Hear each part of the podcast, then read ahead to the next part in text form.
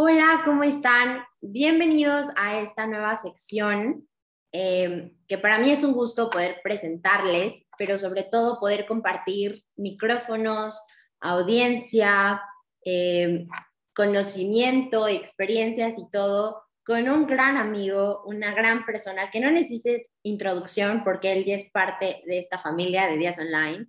Y pues nada, quiero darle la bienvenida y las gracias de estar aquí conmigo compartiendo este proyecto conmigo a Francisco Posadas, que pues bueno, juntos vamos a llevarlos de la mano por la historia de México, por todo lo que no te cuentan, lo que te dicen o lo que no sabes de la historia de México, haciendo un recuento de toda desde sus inicios. Entonces, Francisco, para mí es un honor tenerte aquí. ¿Cómo estás? Bienvenido. Gracias por confiar en mí para esto. Hola, hola, Noro. Yo muy bien, yo me encuentro muy bien y también muy agradecido de poder estar aquí compartiendo contigo este espacio, pero sobre todo de poder estar compartiendo un poquito de nuestro conocimiento a todas las personas que nos están escuchando. Eso yo creo que es el objetivo del programa y te agradezco mucho por la genialidad que tuviste y, y bueno, nuevamente muchas gracias. Aquí estamos. No, hombre, muchas gracias a ti, de verdad. Este, pues nada, aquí estamos, como dice Francisco, vamos a estar compartiendo en este nuestro programa nuestros conocimientos para poder hacerlo y, tener una, pues sí, el sueño de una sociedad un poquito más culta cada día y un poquito más interesada en el conocimiento de la historia de México. Eh, y bueno, para los que no saben, eh, la, la historia de México es muy rica porque es una mezcla, una... Es, preciosa porque van a darse cuenta que a lo largo hay luchas, hay revoluciones, hay muertes, hay victorias, hay pérdidas, hay de todo. Entonces, es una historia que vale la pena ser contada. Así es, creo, creo que es muy importante recapitular grandes acontecimientos que han pasado en nuestra historia. Este, eh, sobre todo para no olvidar, para no olvidar eh, esos grandes o importantes momentos que nos han llevado a lo que hoy somos como sociedad, ¿no? De dónde venimos, eh, quién de, dónde vienen nuestras raíces. Y, y, por eso queremos aquí en este programa empezar desde el inicio, desde mucho antes de que existiera México, ¿no? porque eso también es parte de donde venimos nosotros. Sí. Bueno, y también eh, el, México es un país ubicado en el norte del continente americano, por si no sabían, y eh, se remonta a, los, a unos 4.000 años eh, conforme al Consejo de Clovis. Pero antes, ¿cómo llegó el hombre a América? Claro. Pues ahí hay varias teorías, ¿no? Existen muchas. las que más abundan son que llegaron personas eh, debía, mm, por, vía, por la vía marítima, pero eh, esas teorías no están muy bien sustentadas eh, debido, a, debido a los estudios que han hecho los, los historiadores, ¿no? que no han encontrado las suficientes pruebas para, para decir que el hombre llegó a América por, por vía, bueno, por el mar, ¿no? Navegando. La, la que más se acerca a la realidad y la que, bueno, la que más se ha podido estudiar y la que más eh, posibilidades le da a que, a que el hombre haya llegado a América es, es, es la llegada del hombre a América por el estrecho de Bering, eh, desde, desde Asia Oriental o Euroasia, también conocida, hacia Alaska. Este, se dice que el, hombre llegó al valle del río Yukon en Alaska y de ahí descendieron hacia, hacia el sur del continente, pero eso es algo que iremos hablando más adelante.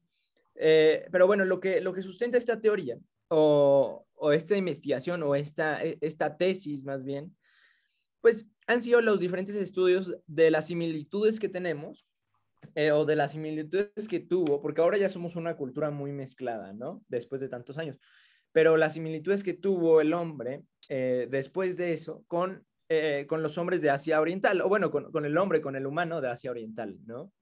Eh, es decir, eh, las similitudes físicas y, psíquicas que, que teníamos, ¿no? Entre, entre razas, sobre todo en lo físico, ¿no? El, pelo negro, grueso y lacio, Este, también en el tema de la nariz, una nariz pequeña y achatada, este, la forma de los dientes, este, y, bueno, también en, la forma del cráneo en la que no hay uniformidad. Y así se identifica con los chinos del norte, ¿no? así es como lo plantean los, los investigadores.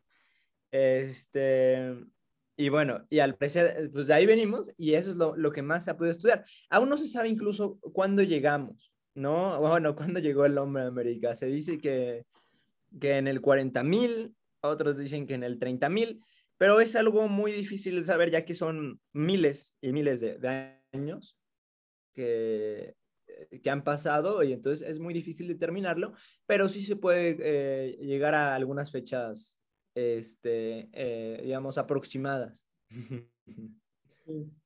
Y, bueno, sobre todo de, después de esto, se vienen y vienen a México.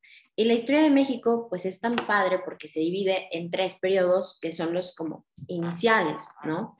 Eh, tenemos la historia, eh, que es la prehistoria, que a diferencia de Europa, la prehistoria se divide en tres periodos igual que es el arqueolítico, el cenolítico y el protoneolítico. Aunque em, existe un periodo más que es el cenolítico porque se divide en el superior y en el inferior.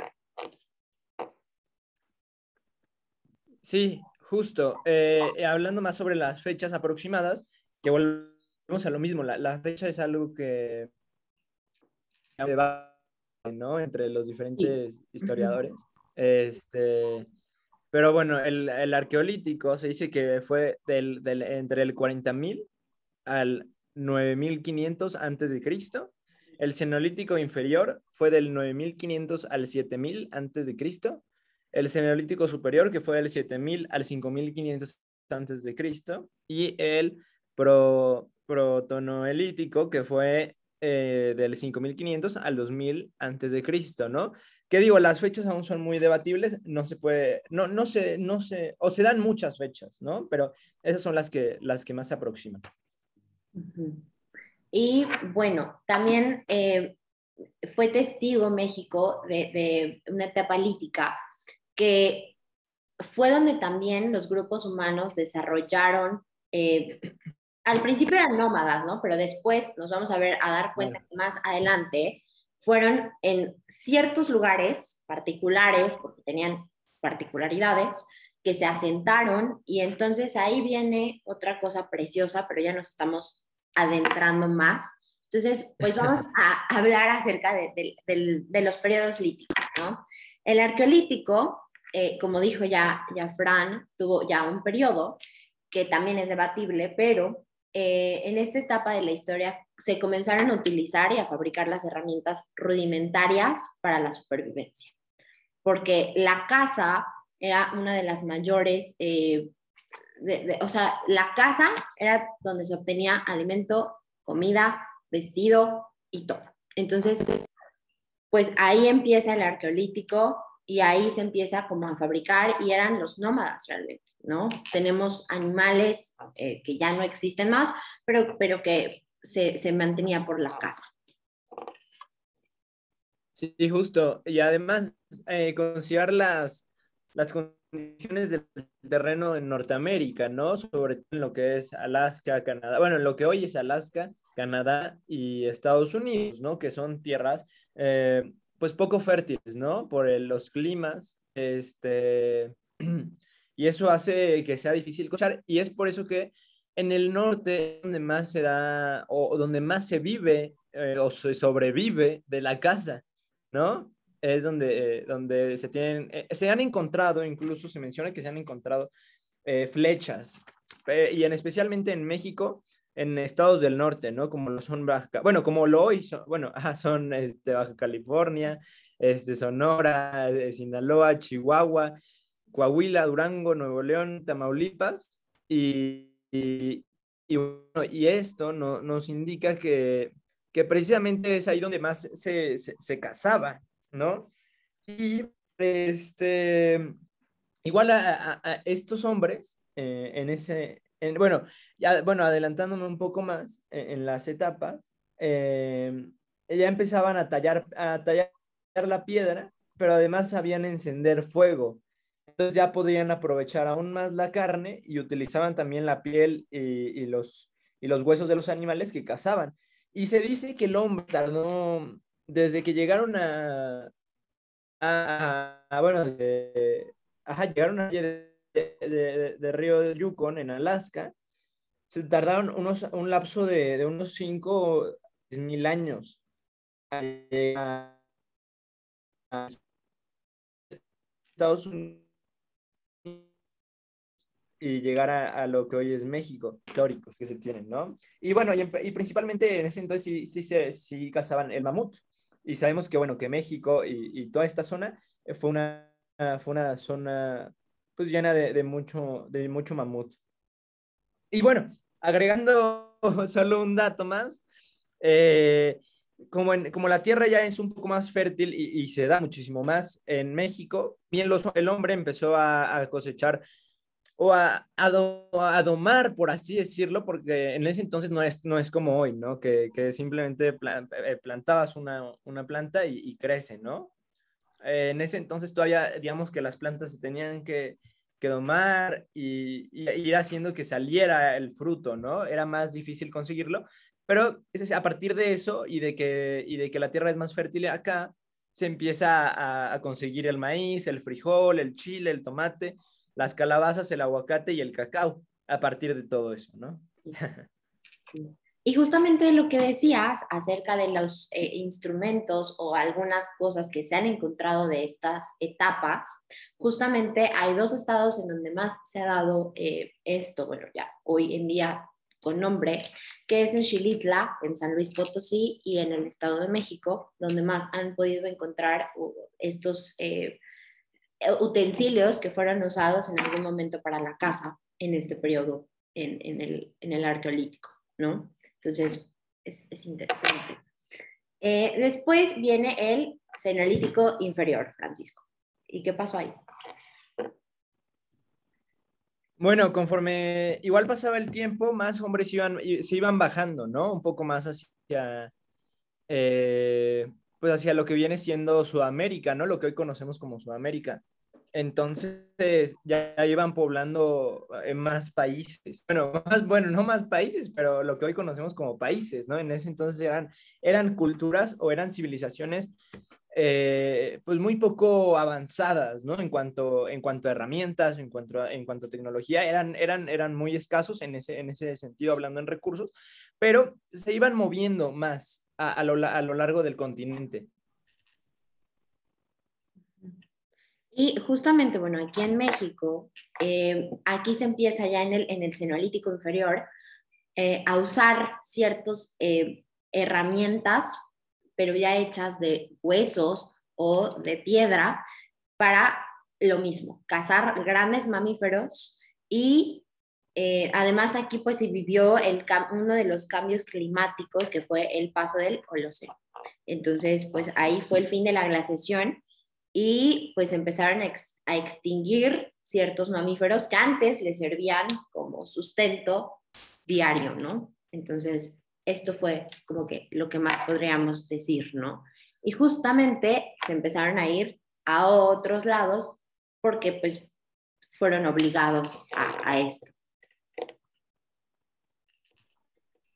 Sí, claro. Cabe mencionar que conforme va avanzando el tiempo, también van aprovechando aún más em, pues lo que viene siendo la, lo que les da la casa, ¿no? Sobre todo, es decir, todas las partes de los animales las aprovechan para poder cazar, para poder defenderse, este, y, poco a poco van, van, van creciendo eh, esas, em, esos grupos, porque digo, en general no eran comunidades, porque no eran, no eran grupos, no eran, no eran tantas personas en los grupos, eran grupos muy pequeños, eh, que, que, bueno, que, que, a lo largo del tiempo igual se dividían algunos, ¿no? Que eran los que se iban quedando o los que se iban moviendo eh, territorialmente, ¿no? Por, por la falta de, de, de, alimento, por la falta de, por las condiciones del clima, Entonces, es por eso que también se da esta movilización a lo largo de América, ¿no?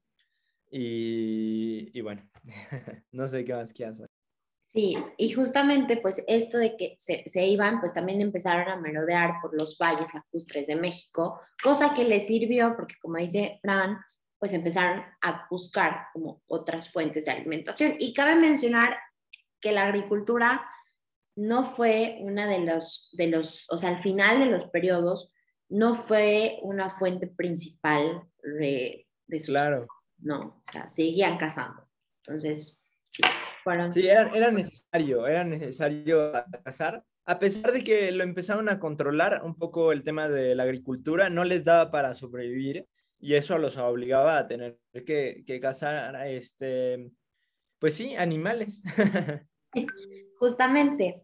Pero, por ejemplo, en el Cenolítico Superior, que ya es como tipo la segunda parte de esto, que va lo mismo de las fechas, que no se sabe muy bien, pero eh, dicen más o menos que del 7000, 5000, ¿no? Antes de Cristo. Eh, ahí pues ya los grandes mamíferos se encontraban extintos, o sea, ahí ya se acabó la caza prácticamente eh, de, de, grandes mamíferos, ¿no? Pero aún así tenían que buscar otra forma de subsistir utilizando frutos y semillas, pero la tierra pues estaba pues era preagrícola la etapa, entonces la tierra como que decían, y ahora esto, ¿cómo le hago? ¿Cómo se planta aquí? ¿Cómo puedo hacer esto? ¿No? Sí, justo, aún les hacía falta pues estudiar bastante el tema de la agricultura. Lo que más sabían hacer era la cacería por, porque, o la caza, porque pues era un instinto, ¿no? Propio del ser humano, el, el sobrevivir y el tener que matar a otro para, para, poder eh, sobrevivir, vaya. Sí, sí, claro. Entonces, es, es, interesante porque pues no, o sea, no tenían eso de, de, de, la casa y ya los, los mamíferos gigantes empezaban a extinguirse o ya estaban extintos. Entonces, pues el, el sentido de supervivencia, ¿no? Tener que buscar qué comer y qué todo. Y pues al final de estos periodos, y, fíjate, ya, ya nos fuimos súper rápido, pero llegamos al, al protoneolítico, ¿no? Que ahí fue ya cuando se desencadena completamente la agricultura, que empieza a tomar parte de la vida, y eh, las grandes culturas se empiezan a, eh, iniciar, a buscar eh, una forma de vida en cuanto a la domesticación del maíz y otros vegetales que permitieron pues que la vida fuera, fuera. Entonces, eso, eso fue lo que pasó prácticamente en el, en el ¿no? Que fue como que ya empezaron a, a utilizar la agricultura, que ya le empezaron a, a, domesticar maíz y todo esto, porque pues ya los animales ya, ya estaban extintos. Claro. Así es, como lo dice Nor. Y no sé si tú quieras después mencionar cómo se dividió todo esto para, para poderlo estudiar como lo estudiamos hoy en día, ¿no? Ah, sí, claro. Este, pues justamente cuando acaba esto, muchos de los historiadores y, personas que estudian todo esto, arqueólogos y todo eso, dicen, oye, y si nos dividimos en tres, en tres partes nuestro país para ver por qué, cuáles eran las características y todo eso, y entonces, pues se divide en Mesoamérica, Oasis América y Aridoamérica. Pero, oye, Fran, ¿no crees que eso ya tendríamos que tocarlo en otro episodio para que en este episodio puedan aprender un poquito más acerca de las etapas líticas? Me parece muy bien, ¿no? Yo creo que lo, lo, dejaremos para un siguiente episodio para poderlo hablar con más profundidad, bueno, más profundidad. Y, y bueno, que sea un, un, episodio especialmente dedicado a eso.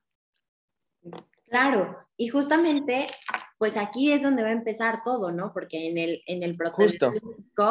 ahí es donde empieza todo el hecho de ver por qué se divide en, en Mesoamérica, en Aridoamérica, y entonces llegar al fin de la etapa lítica, pero empezar con todo lo demás, que es pues ya el, el hecho de la combinación y toda la historia que nos hace ser lo que somos.